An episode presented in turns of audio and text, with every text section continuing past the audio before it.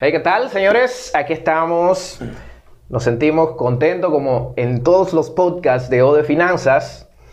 Y hoy no es la excepción, como he dicho en otras ocasiones, porque hoy tengo un invitado súper especial que si a mí me preguntan cómo yo defino a la persona que está aquí, lo primero que me llega a la mente es que es una persona que te explica las cosas de forma sencilla que tú las entiendes rápido. Esas son las cosas que, esa es la definición que a mí más rápido me va a llegar a la mente, aunque tiene muchas cosas que uno puede hablar, pero él es un discípulo del Señor Jesucristo, es un esposo feliz, es un padre amante, es un pastor y maestro adventista. Estamos hablando nada más y nada menos que del pastor Aneuri Vargas. ¿Cómo está usted en este momento? Estoy muy, muy agradecido de tener la oportunidad de conversar contigo y también con toda tu, tu audiencia. Gracias por la invitación.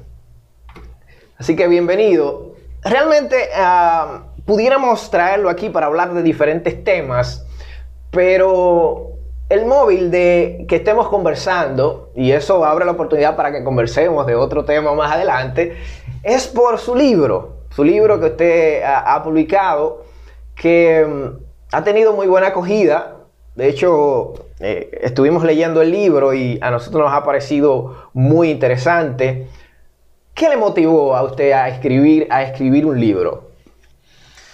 Bueno, eh, es una pregunta interesante.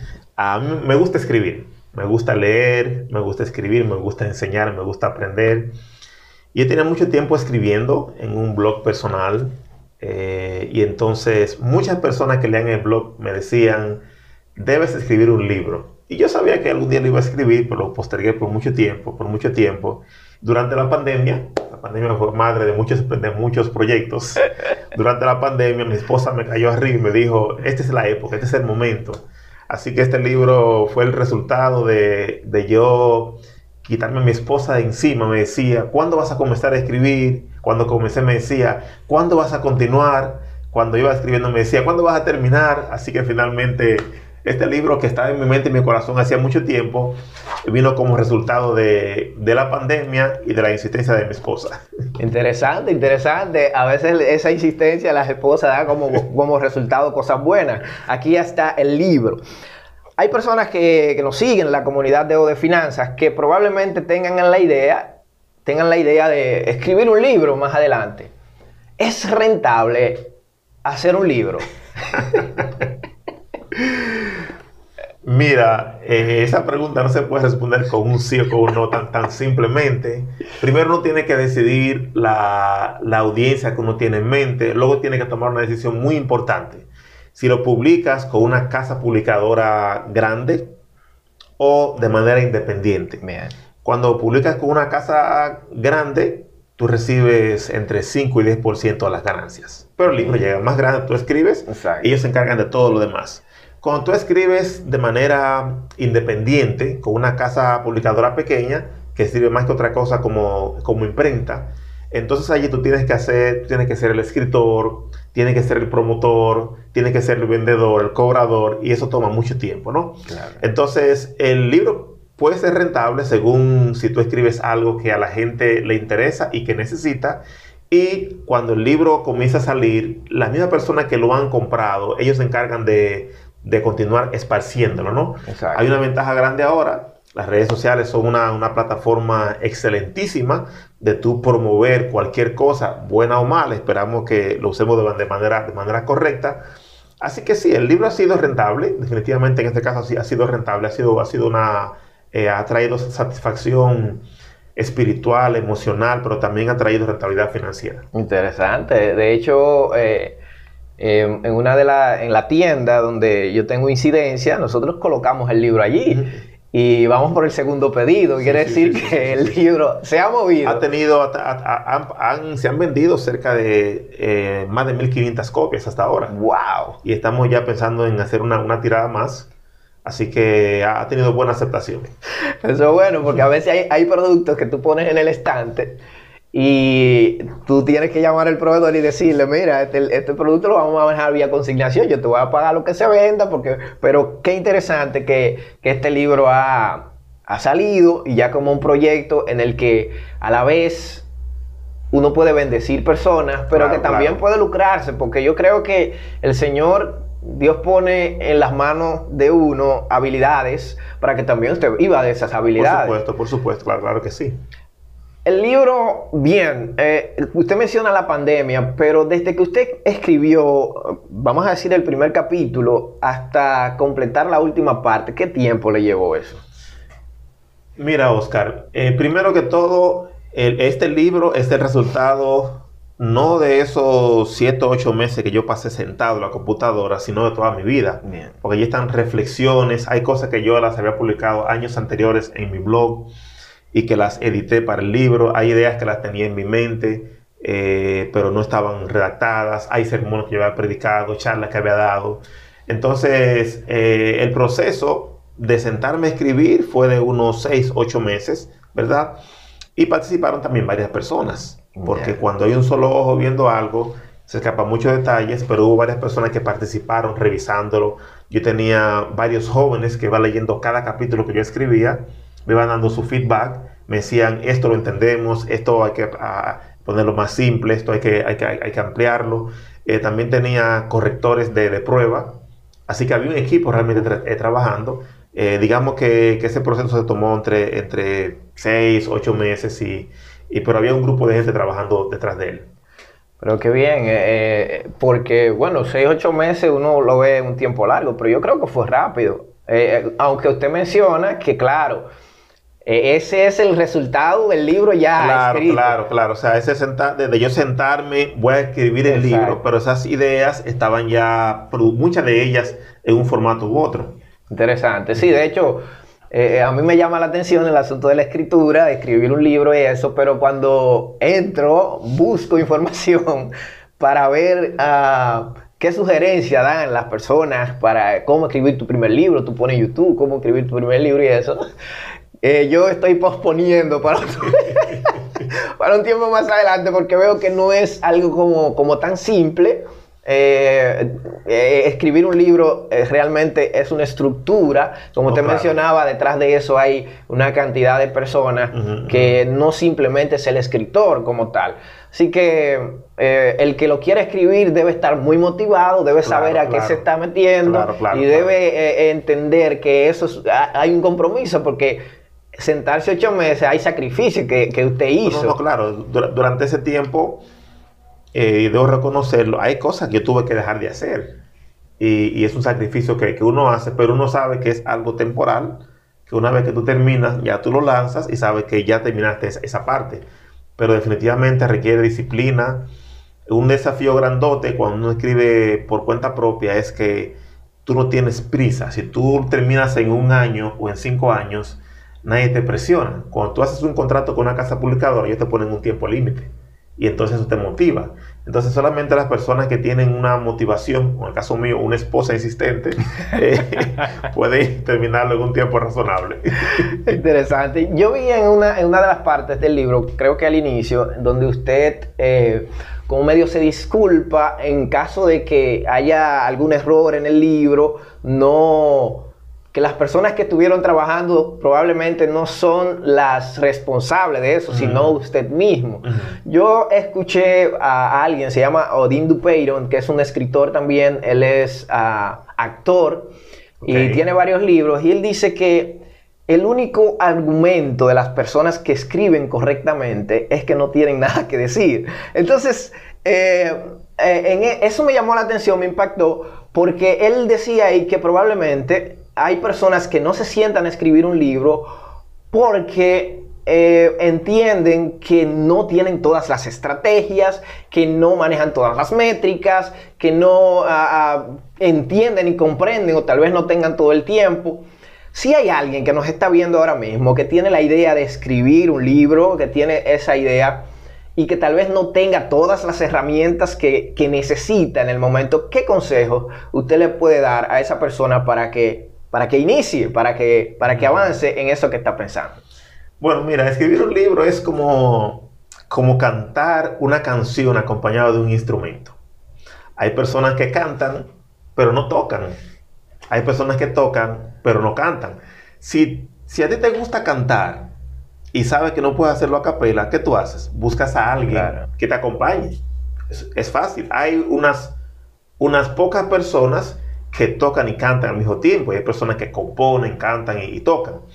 Entonces, a mí me gusta escribir. Bien. Así que, en un sentido, yo en el libro estoy cantando y tocando al mismo tiempo. Pero hay personas que tienen algo importante que decir algo que el mundo necesita escuchar. Y entonces esas personas tal vez no tienen las herramientas para hacerlo de la mejor manera. ¿Qué haces en ese momento? Busca a alguien que te acompañe. Búscate un editor. Tú puedes escribir las ideas, el editor no las tiene, pero cuando tú la- las plasmas en el papel o en la computadora, el editor viene y le da forma a eso. No hay nada malo en buscar ayuda, sencillamente. Interesante. Y tu libro sigue siendo tu libro.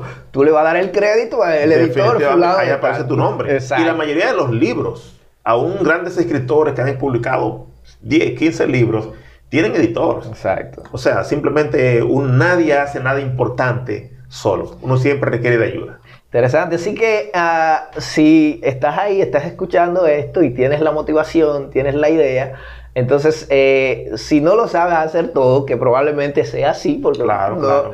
hay que buscar ayuda y avanzar, lo que es no es.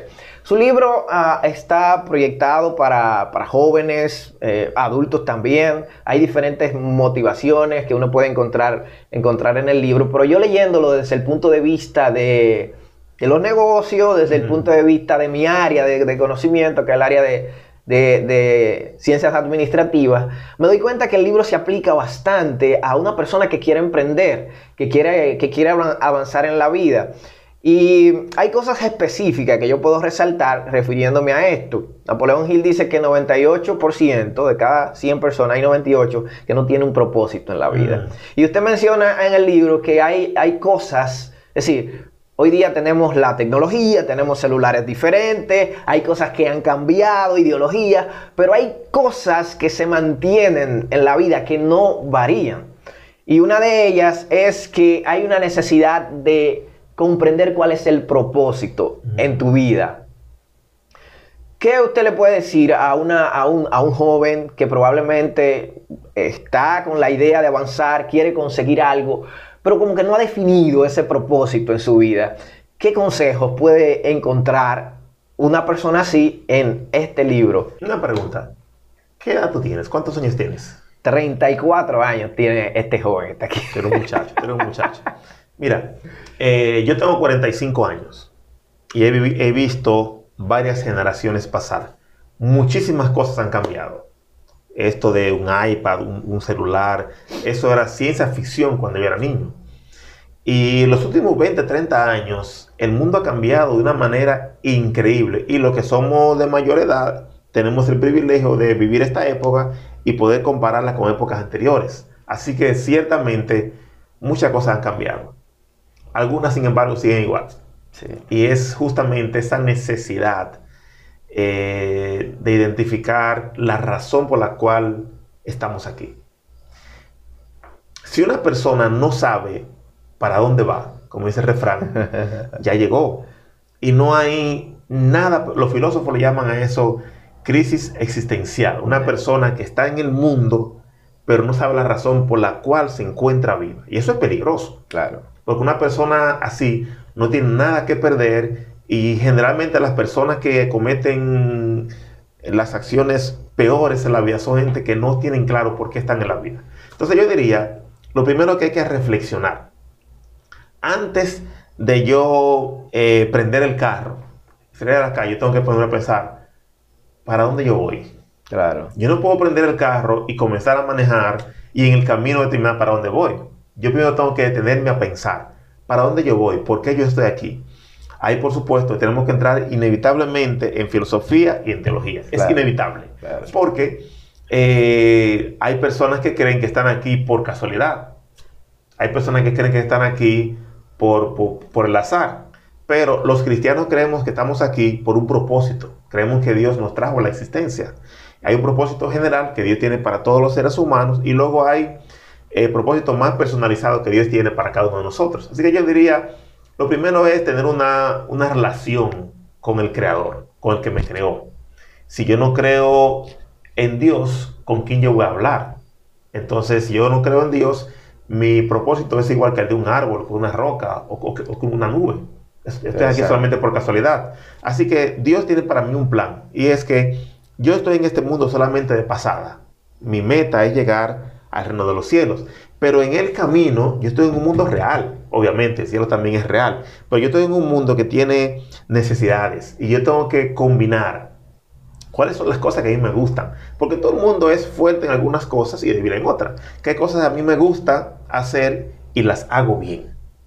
Y entonces yo combino lo que me gusta hacer, lo que sé hacer bien y lo combino con lo que el mundo necesita. Entonces ahí yo encuentro mi propósito vocacionalmente. Obviamente, a nivel general, yo sé que estoy aquí para alabar a Dios, estoy aquí también para hacer de bendición para mi prójimo. Las personas que creen que vinieron al mundo para ellos ser felices, casi nunca lo son, porque son egoístas. Ellos creen que el mundo gira en torno a ellos.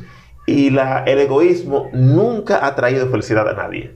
Son los que están centrados en en servir a otros, desde luego, sin descuidar también su propia persona. Porque yo no puedo estar tan enfocado en los demás que yo descuide mi propia salud emocional, espiritual o física, o la de mi familia.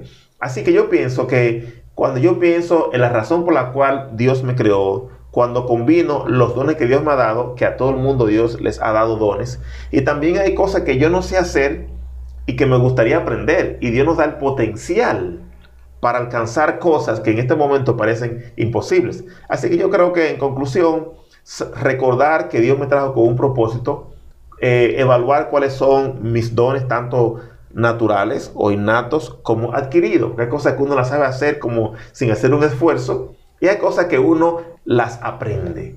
Y como Dios nos creó a su imagen y semejanza, el ser humano tiene un potencial increíble prácticamente ilimitado de lograr cosas siempre y cuando esté en armonía con su plan general para cada uno de nosotros. Wow, ah, ah, encontrar el propósito en la vida pareciera o es así, eh, como usted lo presenta desde el punto de vista de, un pastor, y no del punto de vista de un pastor, es la realidad. Eh, primero usted mencionó que hay que ver qué es lo que Dios quiere para, uno. A veces eh, el, el, pensar en eso, y tal vez como jóvenes, pudiéramos nosotros eh, pensar internamente de que el propósito que Dios tiene para nosotros tal vez vaya en contra de, una idea que, yo, que tiene el individuo o que yo tengo, pudiéramos, pudiéramos decir, en el sentido de, que el propósito de Dios puede ir en consonancia a lograr cosas en la tierra. Eh, porque muchas personas emprenden hoy día con la idea de conseguir dinero, de tener una cuenta ahí que no tenga la necesidad, lo que se llama libertad financiera. El propósito de Dios en la vida de una persona incluye que la persona también tenga libertad financiera. Claro que sí, claro que sí, por supuesto. Mira, eh, mi hijo, a mi hijo yo le he contado mucho de cómo yo crecí. Yo crecí eh, con muchas limitaciones materiales y, yo crecí diciendo, yo no quiero vivir así. Mi hijo escucha mis, historias y él dice, papi, yo quiero ser rico, yo quiero estudiar negocios y también quiero ser pastor.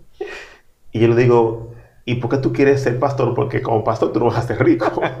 Me dice, no, porque yo quiero ser rico, pero también quiero agradarle a Dios. Y yo le digo, pero tú no tienes que ser pastor para agradarle a Dios. Tú puedes ser rico sin tener que ser pastor y ser un hombre totalmente consagrado. Entonces yo les menciono el caso de Abraham. Abraham era un tipo, según sus estándares de ese tiempo, multimillonario. Jacob era rico. Job era un hombre santo y consagrado y era rico. Y Nicodemo. Eh, no hay ninguna parte de la Biblia en la cual Dios condene las riquezas. El problema está cuando una persona hace de las riquezas su Dios, que es diferente a uno tener dinero no hay nada malo en uno vivir bien, incluso en vivir mejor que bien. No hay nada malo en eso. Ya tenemos varios ejemplos en la Biblia y en la vida actual también. Yo conozco, yo he sido pastor de personas que tienen mucho dinero y que son consagrados. Y son gente humilde, son gente generosa. Entonces no hay nada malo en aspirar a tener no solamente libertad financiera, pero también abundancia financiera. Eso no es ningún problema. Bíblicamente no es ningún problema. ¿Cuándo es un problema? Y eso también le pasa a los pobres cuando tú haces del dinero lo principal en tu vida. Sea que tú seas pobre o rico, eso es un problema. Cuando tú le das a lo material el lugar que le corresponde solamente a Dios. Ahí sí hay una dificultad, pero no hay nada bíblicamente que nos impida aspirar a, vivir bien. No hay ningún problema con eso. Yo creo, pastor, que, eh, se resalta mucho el hecho de que Dios, Jesús le pidió al joven rico que, dejara, que dejara, que vendiera todo lo que tiene. Y entonces ya cuando se ve un joven que quiere avanzar, que quiere conseguir algo, que probablemente esté pensando en la libertad financiera que hoy día se presenta y tal vez uno no, no cree esa, esa, fuerza o ese peso de lo que se le presenta a uno, pero si todos los jóvenes queremos avanzar, todos los jóvenes tenemos ideas y tal vez todos los jóvenes sean como yo, que a una edad quiere tener un deportivo y, quiere, tiene esas ideas. Cuando Jesús le pide a, ya al joven rico que deje, que deje lo, que, lo que tiene, que, venda lo que tiene, si nos, nos, referimos a la parte financiera, vende todo lo que tiene. específicamente, eso se aplicaría a, a, nosotros hoy. El Señor puede estarnos pidiendo eso a nosotros hoy. Deja lo que tiene para poder consagrarte, para poder estar aquí vende todo eso. E, es decir, el propósito de Dios, y ya usted lo explicaba anteriormente, pero traigo a colación este suceso en la Biblia. Eh, y por eso hice la pregunta anteriormente. Al, joven rico, el Señor le dijo, deja eso para que, para que me sigas y para que... Es decir, ¿por qué la Biblia presenta este relato entonces? Y mucha gente hace hincapié en que el dinero y el cristianismo no, no van juntos. Mira, hay una, una parte de la teología que le llaman hermenéutica Hermenéutica dice básicamente cómo se debe interpretar un texto antiguo, no solamente la Biblia, pero un texto antiguo, ¿no? Una de las reglas de la hermenéutica, Oscar, es que tú no puedes tomar un texto aislado y construir sobre ese texto una doctrina, sino que tienes que ver lo que toda la Biblia enseña acerca de ese tema. En otras palabras, para yo determinar qué piensa Dios sobre la riqueza, yo no puedo enfocarme solamente en, la historia del joven rico. Yo tengo que ver qué ocurre en el resto de la Biblia. Como la Biblia es un libro grande, mucha gente no quiere molestarse en eso y simplemente toma un versículo aislado y hace una, toda una teología de un, texto aislado, pero hermenéuticamente hablando, eso no es correcto. Entonces, yo he tenido el privilegio, y lo recomiendo a todo el mundo, de leer la Biblia completa varias veces. Obviamente esto no se hace en un día, pero uno con paciencia lo hace, ¿no? No hay ninguna otra ocasión, Oscar, en toda la Biblia, aparte del caso del joven rico, en el cual Dios llame a alguien y le pide que abandone su riqueza. En ninguna otra parte. Todas las demás personas que fueron llamadas pudieron venir tal y como eran. Algunos eran pobres y de hecho luego enriquecieron, porque una cosa que hace el Evangelio es que el Evangelio nos abre la mente. Hay millones de personas que eran muy pobres y después que se convirtieron, el Evangelio les enseñó a, ahorrar, a no malgastar y salieron de la pobreza y de las deudas. En otras palabras, no hay ninguna virtud en ser pobre, Oscar. Eso no tiene nada de gracioso. Yo le digo a, mis, a mis hijos, a mis estudiantes, miembros de iglesia, ser pobre Vivir la miseria no tiene nada de gracioso. Yo no creo que Dios quiera eso para nosotros. Obviamente, no podemos tampoco perseguir la riqueza como un fin en sí mismo. Entonces yo diría, lo que ocurre con el joven rico ocurre de manera excepcional. Y hay una razón sencilla. Jesús vio el corazón de este muchacho y se dio cuenta que en ese caso particular, ese muchacho que alegaba que guardaba todos los mandamientos, había hecho del dinero su Dios. Y quedó evidenciado porque cuando Jesús lo puso a escoger entre seguirle a Él y dejar sus riquezas, Él escogió seguir las riquezas. Así que yo pienso que es una excepción. Desde luego, si tú reconoces que el dinero se ha convertido en tu ídolo, en el móvil de tu vida, y tú estás descuidando tu salud, tu familia, tus amigos, tu vida espiritual por el dinero, es posible que en el caso tuyo lo mismo que Dios le pidió a los jóvenes ricos, también te lo, te, lo, va a pedir a ti. Pero en general, eso es la excepción. Realmente, una persona puede aspirar a tener dinero, vivir bien, vivir cómodo, sin tener que dejarle de, seguir al Señor Jesucristo. Interesante. Eh, eh, los jóvenes que hasta ahora tienen, la idea de conseguir libertad financiera, de, tener una cuenta que, no tenga que estar eh, pidiendo mm. prestado y buscando aquí sigan con esa idea porque el Señor la prueba, el Claro Señor la sí, prueba. Eh, eh, si hay alguien por ahí que le está diciendo a usted, mira, pero tú estás pensando demasiado en, en el dinero, te estás enfocando mucho en eso, analízate, mira a ver si eso es verdad, porque probablemente el Señor te esté pidiendo que lo deje, como usted decía, pero si no, si tú puedes servir a Dios, y puede conseguir y puede tener éxito y puede avanzar con tu emprendimiento, puede bendecir personas, entonces sigue hacia adelante. Miren lo que mencionaba el pastor Aneuris, él mencionaba de que el evangelio te puede hacer, te puede hacer rico, ¿verdad? El evangelio sí, sí, te claro puede hacer rico Claro porque tú piensas diferente, eh, aprendes a ahorrar y hay varias cosas que tú vas a ir dejando y vas a comenzar a, a invertir. Así que si tienes la idea de avanzar, de, de- de emprender, el Señor, el Señor aprueba, aprueba eso también. Usted menciona en el, en el libro también, eh, no estoy spoileando el libro, le estoy motivando a que lo lean, pero ya he dicho muchas cosas que el libro menciona, pero también he dicho muchísimas que el libro no menciona. Sí, así sí, que, sí, sí, así claro. que llégate al libro, eh, búscalo, está en las diferentes librerías de la iglesia, Sí. está en la, pla- en la Plaza Granix, ahí si tú pasas hacia el norte, si vas a la capital te puedes parar ahí, el libro está ahí, así que te motivamos a que leas el libro para que responda esa, esa pregunta que muchos a veces no sabemos responder, ¿qué haces aquí? Hay una parte interesante, yo hice mi aplicación, y es que eh, no te quedes sin gasolina. Y yo creo que el, eh, a veces, la aplicación que yo hice es que a veces nosotros sabemos que vamos para un camino, pero nos enfocamos tanto en eso que queremos lograr que, que no nos detenemos a recargar, no nos detenemos a, a ver qué es lo que nos da fuerza para seguir adelante. Entonces, eh, a veces tú tienes un proyecto, pero eh, te enfocas tanto en ese proyecto que, que no te detienes también a ver las cosas que, que dan valor a tu vida. Por ejemplo, no te detienes un tiempo con tu familia, eh, eh, dejas de lado a tus seres queridos. ¿Es a eso que usted se refiere cuando habla de que cuidado si te quedas sin gasolina? Mira, la, la metáfora tiene varias aplicaciones, así como tú acabas de, de señalar. Y yo comienzo hablando de una experiencia personal. Yo pastoreaba en San Francisco de Macorís, tenía mi pasolita, mi Yamaha 50. y un día tenía muchas cosas que hacer, me tocaba buscar a mi esposa en el trabajo, tenía varias personas que visitar, yo pastoreaba cinco iglesias y sabía que tenía que echar gasolina. Pero yo decía, estoy demasiado ocupado.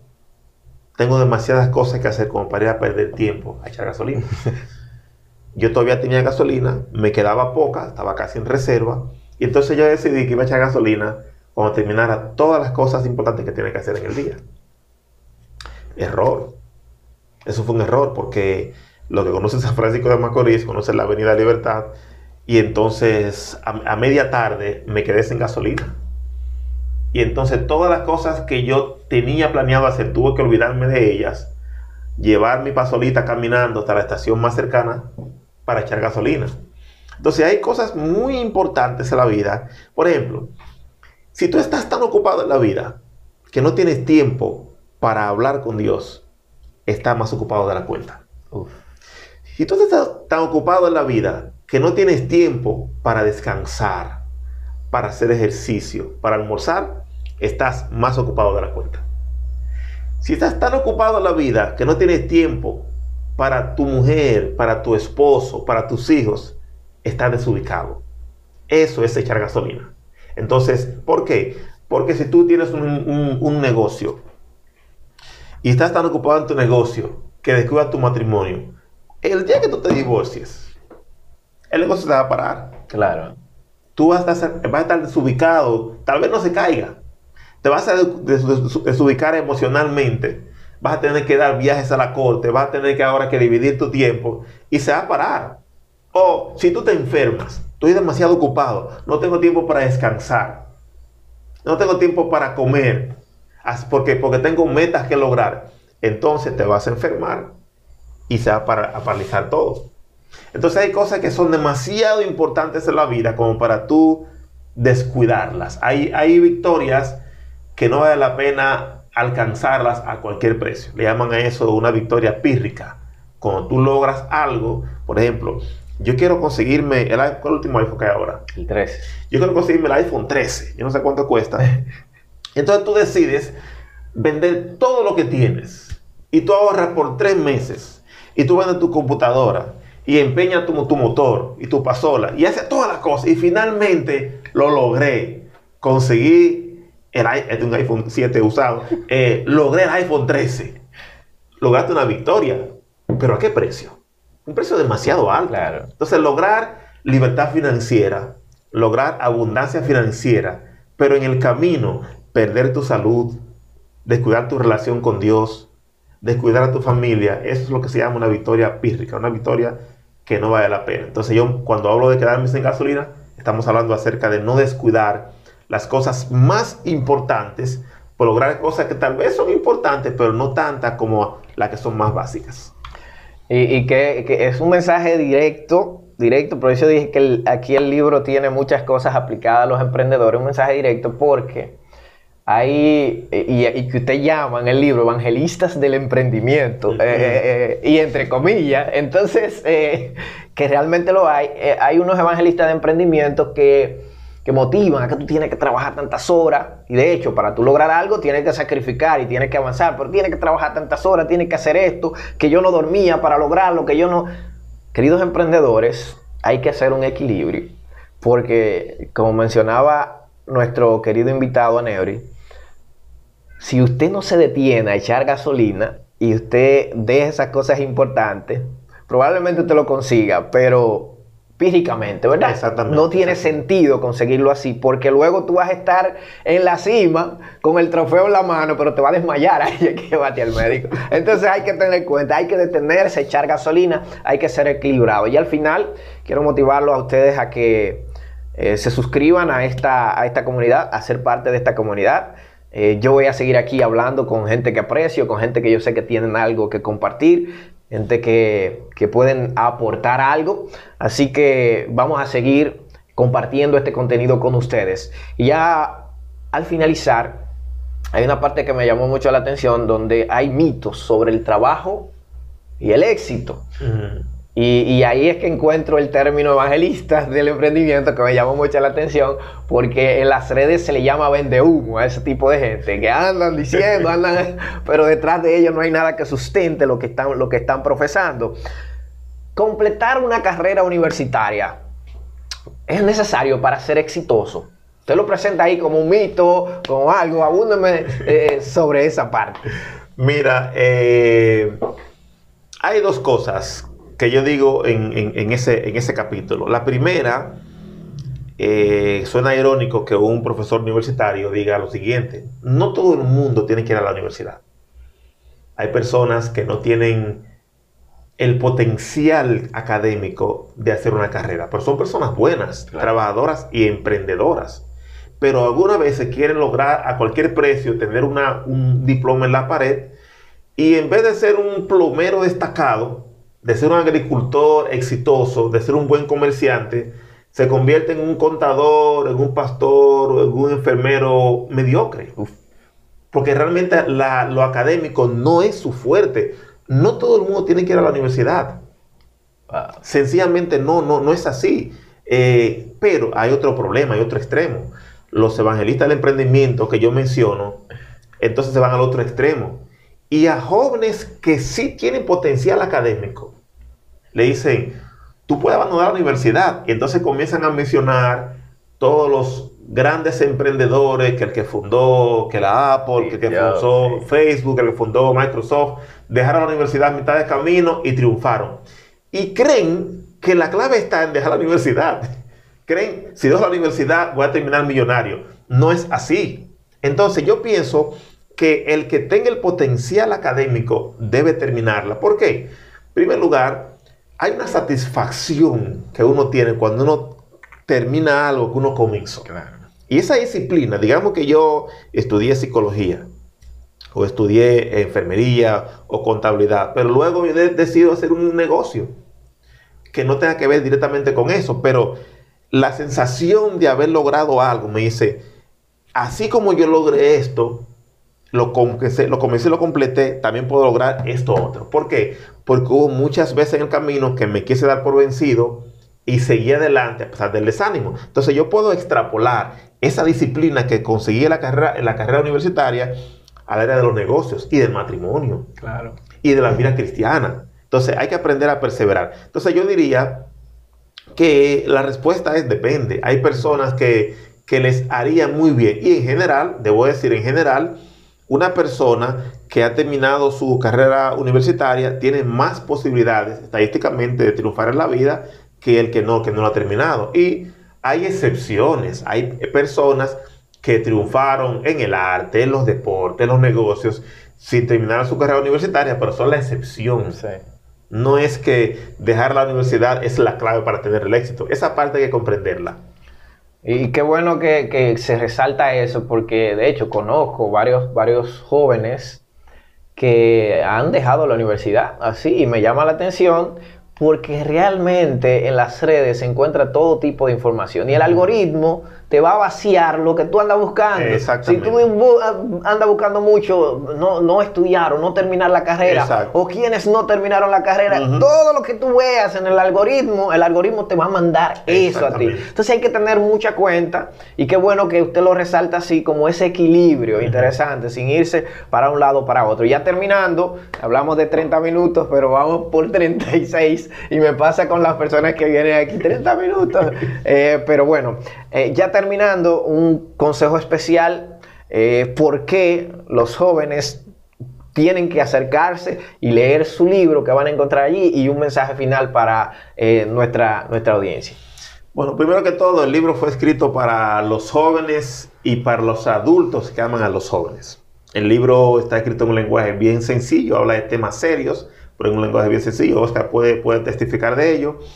Y el libro tiene tres propósitos. El primero y el principal es ayudarnos a comprender nuestro propósito en la vida. En segundo lugar, ayudarnos a tomar decisiones sabias. Y en tercer lugar, no menos importante, ayudarnos a tener relaciones saludables, relaciones de, amistades, relaciones románticas de, manera, de manera saludable. El libro, eh, hay un mito, un mito que yo no lo mencioné en el libro, y es que a los jóvenes no les gusta leer. Es mentira. Es mentira. Hay jóvenes que no les gusta leer y también adultos, pero hay muchísimos jóvenes que están activos en las redes sociales y que también leen. Y ha quedado demostrado la cantidad de jóvenes que han leído el libro y me escriben para decirme cómo, cómo les ayudó. Es una cantidad muy grande. Así que yo diría que este libro puede ser de bendición para los jóvenes y también para los adultos que aman a los jóvenes. Y eh, como tú decías, el libro está, está en Granis, está en la tienda de jóvenes de la Asociación Central Dominicana, en la tienda de jóvenes del sureste, también pueden conseguirme a mí. Eh, yo también tengo libros más que puedo, que puedo compartir con ustedes y, espero que sea bendición para muchas personas más de lo que todavía no lo han adquirido. Si usted quiere el libro también y no lo encuentra en ninguna de esas tiendas, puede escribirle en Facebook, ¿verdad? Pastor, el pastor sí, Vargas, y allí usted va a encontrarlo en Facebook, le dice que usted quiere el libro y de una forma u otra el libro se le, se le hará llegar. Así que yo te voy a invitar a que pongas estos consejos en práctica y de seguro que te voy a ver en la cima. Dale, dale.